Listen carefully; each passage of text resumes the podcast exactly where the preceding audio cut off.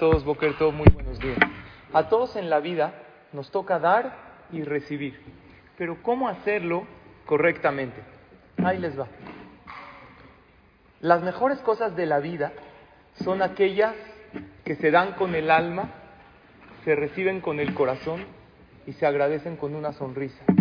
Lo que quiere decir que si vas a dar, no importa que sea, dalo con alegría, con bonita energía. Si vas a recibir, siente el cariño de la persona que te lo está dando y agradece no solo con una palabra, sino principalmente con una sonrisa. Si sabemos y aprendemos dar y agradecer con cariño y recibir, sin duda haremos de este mundo un lugar mejor. Tengan todos un excelente día y todo.